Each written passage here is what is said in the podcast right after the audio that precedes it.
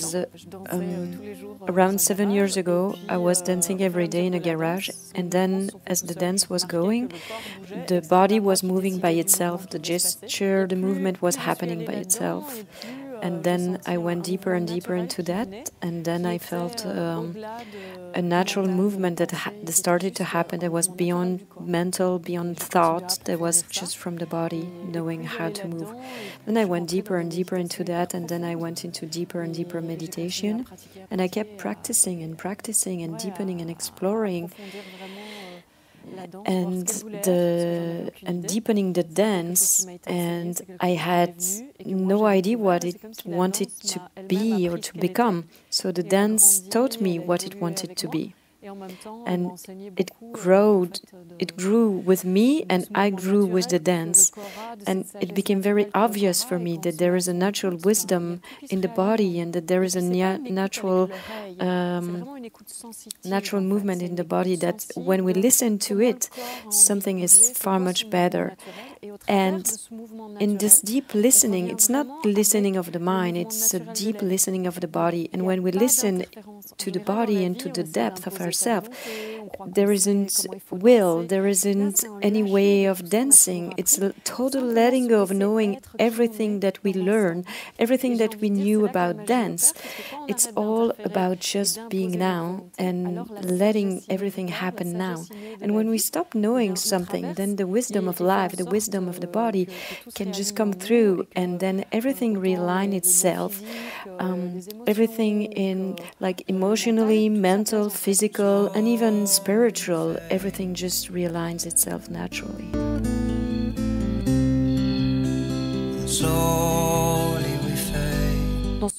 In this natural move, there is something that is unnameable. It's quite difficult to speak about this dance. We have to live it. It's in the movement that we can feel the depth that MLD offers. When I listen to the natural movement in me, what happens? And when I see this gesture in someone dancing like this, how does my body wants to move? How does Armelle lives? How does Armelle wants to speak about her?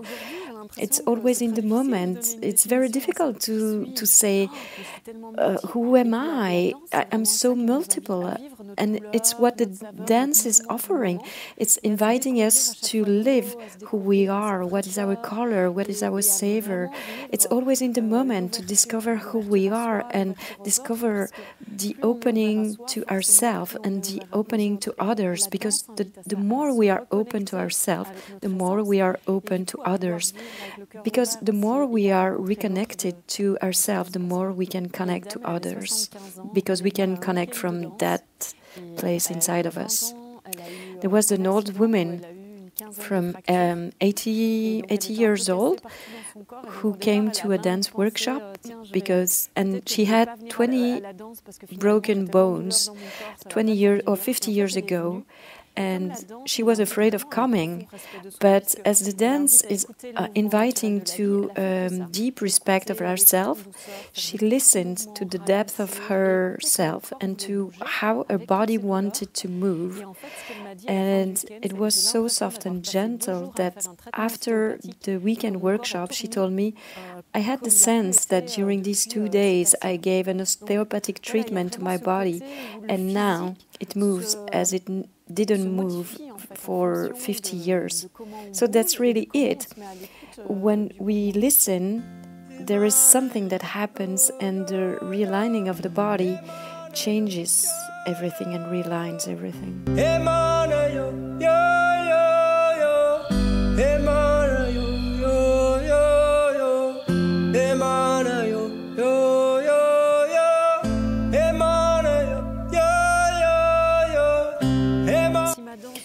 My dance today is doing that, maybe tomorrow is doing only that, and maybe the day after that. So we never know. That's what MLD invites never knowing anything and just allowing everything that wants to emerge to emerge.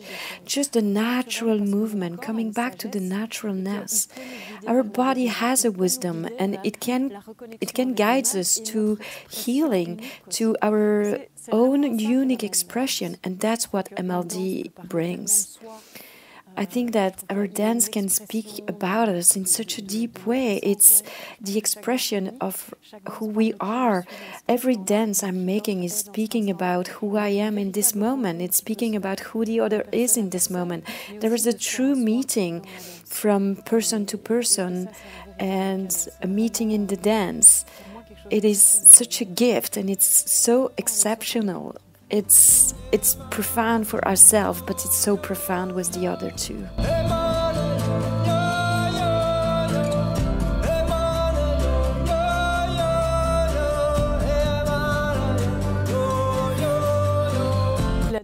The dance I first uh, practiced it for myself, then I kept practicing deeper and deeper so that I can know what it wants to become. And then I started to give session and then weekend workshop and then retreat because the more I was practicing it, the more I was seeing how deep the transformation were going. And then I started to also bring it to women's retreat that I was giving. And then I started to see more and more how it was transforming people and rebalancing our physical structure. You know, there was even a pregnant woman who came to a women retreat and she was seven months pregnant. And she told me how her um, giving birth was even um, easier than for a first child, and she could feel that her sacrum realigned and changed uh, place, and that this uh, dance helped her.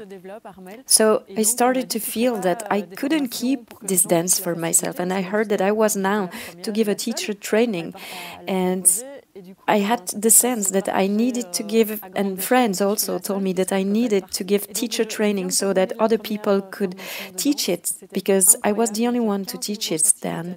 And now it's it's been it's 20 year uh, 20 people are facilitating it, and I've been so surprised to see their transformation um, in themselves, but also in their life. There's so much more freedom, there's so much more ease in expressing who they are.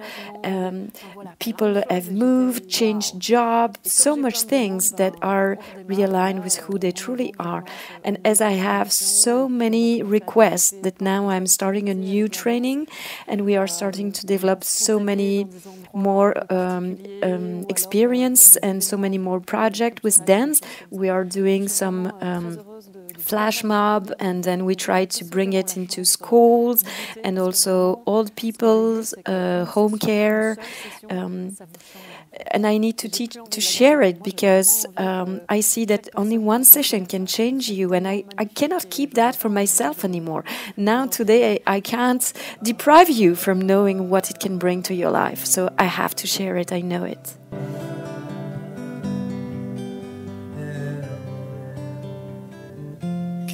time and we wonder why.